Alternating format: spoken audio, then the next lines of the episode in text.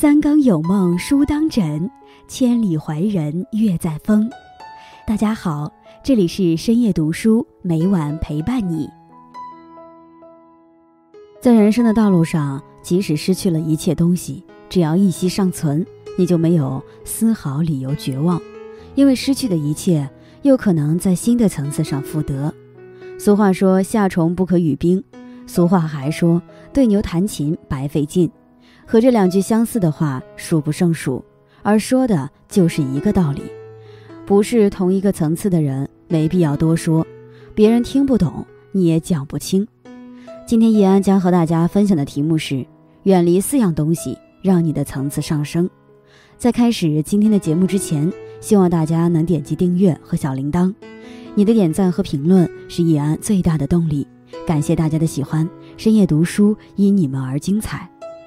年少时，我们总认为拥有的东西越多，生活就会过得越好。人到中年，才终于明白，有些东西拥有的越多，反而活得越来越累。太多的利益羁绊会拖垮整个人生。人生下半场最需要的是减负。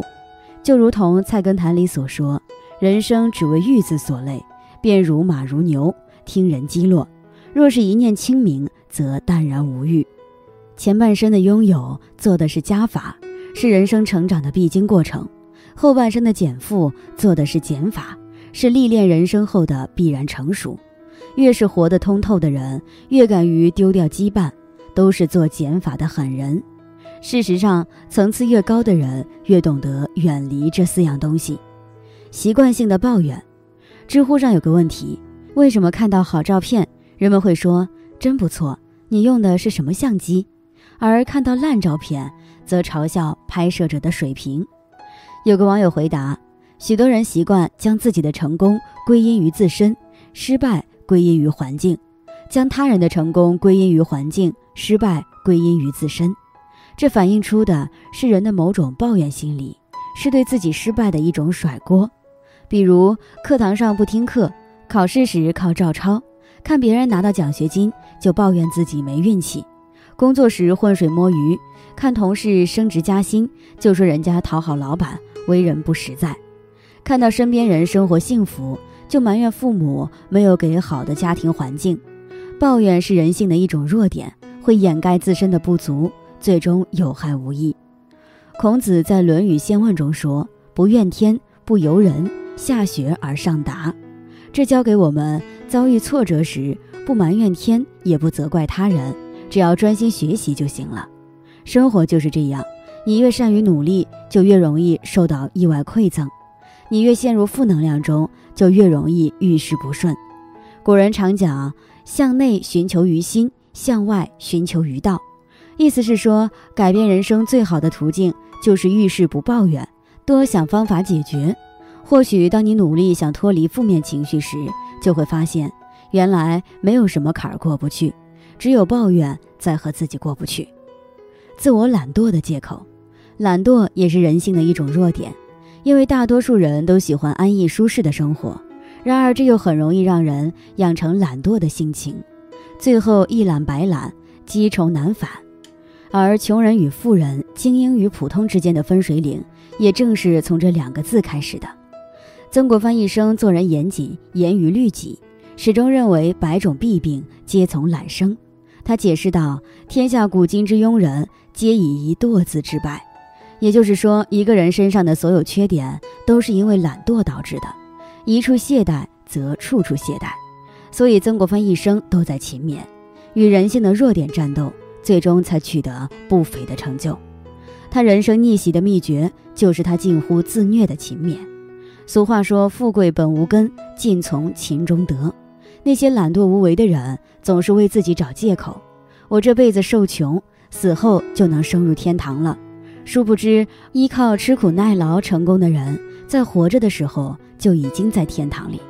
所谓天道酬勤，说的就是这个道理。人生下半场最容易得过且过，然而人与人的差距也容易在后半生拉开。所以，中年以后的勤勉努力，决定着整个人生的幸福。所谓的看人只看后半截，正是这个道理。比你优秀的人都如此努力，还在为自己的懒惰找借口。超出理性的欲望。北野武曾经说过：“人这种东西啊，不管外表修饰得多么光鲜亮丽，剥掉一层皮后，就只剩下一堆欲望。”可见，我们每一个人都是满身的欲望。因为欲望满身，所以熬最晚的夜，蹦最野的迪，喝最贵的酒，住最豪华的房，只为不让人生留下遗憾。殊不知，不想留下人生遗憾的，反而留下了生命的遗憾。连吃三十个糯米饼。将肠道完全堵死，玩一夜手机游戏导致双目失明，为买五六千块的苹果手机到地下窝点卖肾，网贷负债十几万，最终跳楼自杀。网上有段扎心的话，读来令人深思：未来社会百分之九十的人，由于过度放纵欲望，可能会像蛆一样的活着，他们没有能力改变自己、约束自己，而是沉醉在短暂的快感中，直至丧失自己。人在追求疯狂的瞬间，却无法承担纵欲的后果，终究会演变成贪念，让自己迷失方向。正如《道德经》所说：“五色令人目盲，五音令人耳聋，五味令人口爽，驰骋攻略令人心发狂，难得之货令人行妨。”意思是说，缤纷的色彩使人眼花缭乱，嘈杂的音调使人听觉失灵，丰盛的食物使人舌不知味。纵情狩猎让人心性放荡发狂，稀有的物品让人行为不轨，所以就有了菜根谭的“花看半开，酒饮微醉”。也就是说，欲望一定要节制，不要陷入贪念中。其实，人生最理想的状态应该是前半生保持欲望，后半生控制欲望。正如陈道明所说：“做人的最高意境是节制，而不是释放。”虚情假意的朋友。人生上半场，我们总是认为朋友多了路好走，推杯换盏之间，总希望在酒桌上能交到更多的朋友。然而，经历了更多的世态炎凉，见识了更多的人间琐事，进入人生下半场，这才明白，所谓的酒肉朋友是经不起考验、无法长久的。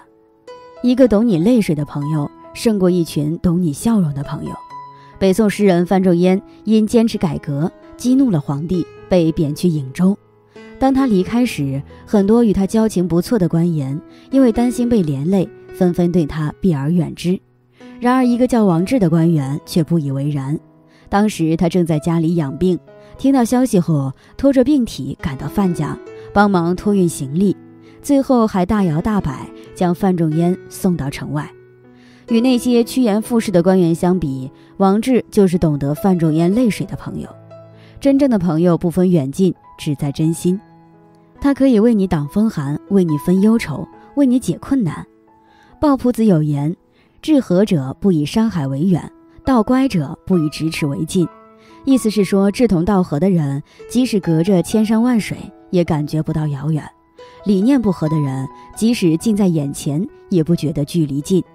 真正的朋友，是你登高时的一把扶梯，受伤时的一剂良药。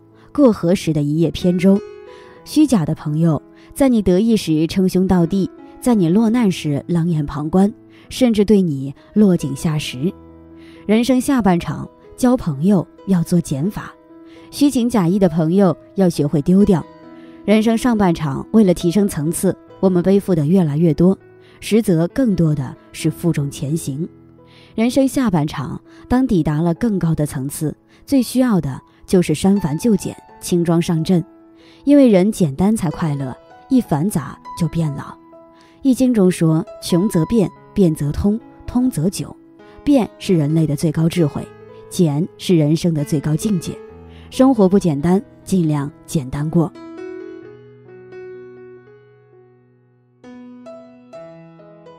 今天分享到这里，如果你也喜欢这篇文章，并且让你深有感触，希望你能分享给身边的人。让我们一起在阅读中成为更好的自己。最后，在 YouTube 和 Facebook 上都能找到深夜读书哦。依然期待与你的互动，感谢你的收看，我们下期再见。